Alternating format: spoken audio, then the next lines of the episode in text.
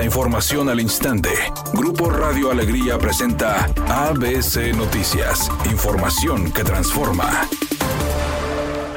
¿Qué tal? Muy buenas tardes, esta es la información. Tras una estira y afloja con el Congreso de Nuevo León, finalmente el gobernador Samuel García publicó el decreto que determina que la Unidad de Inteligencia Financiera y Económica pasará a control de la Fiscalía del Estado. Tras ser emplazado por la Corte, el mandatario estatal cedió y se publicó las modificaciones en la edición del periódico oficial del Estado, que fue subido al sitio web en los primeros minutos de este martes 13 de febrero. Ahora la UIFE será una fiscalía especializada en inteligencia financiera y dependencia dependerá de la Fiscalía General, encargada de designar a su titular sin que el Estado tenga alguna atribución en el manejo de esta área con atribuciones de fiscalización. La UIFE es una posición clave que ha estado en medio de la polémica en la administración estatal ante señalamientos de ejercer presiones y amenazas a los opositores de Samuel García.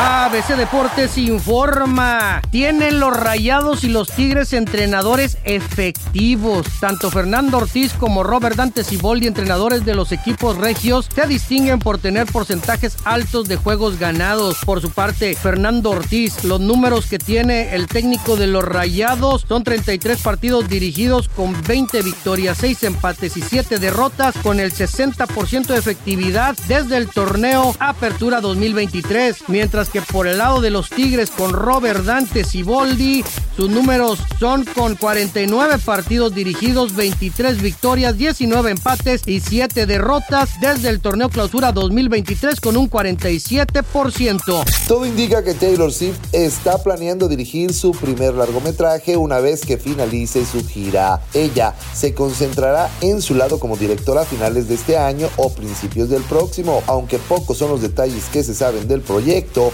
ya se dice que ella está muy metida en él porque quiere presentar un gran guion con personajes aún sin revelar. Redacción y voz Eduardo Garza Hinojosa. Tenga usted una excelente tarde. ABC Noticias. Información que transforma.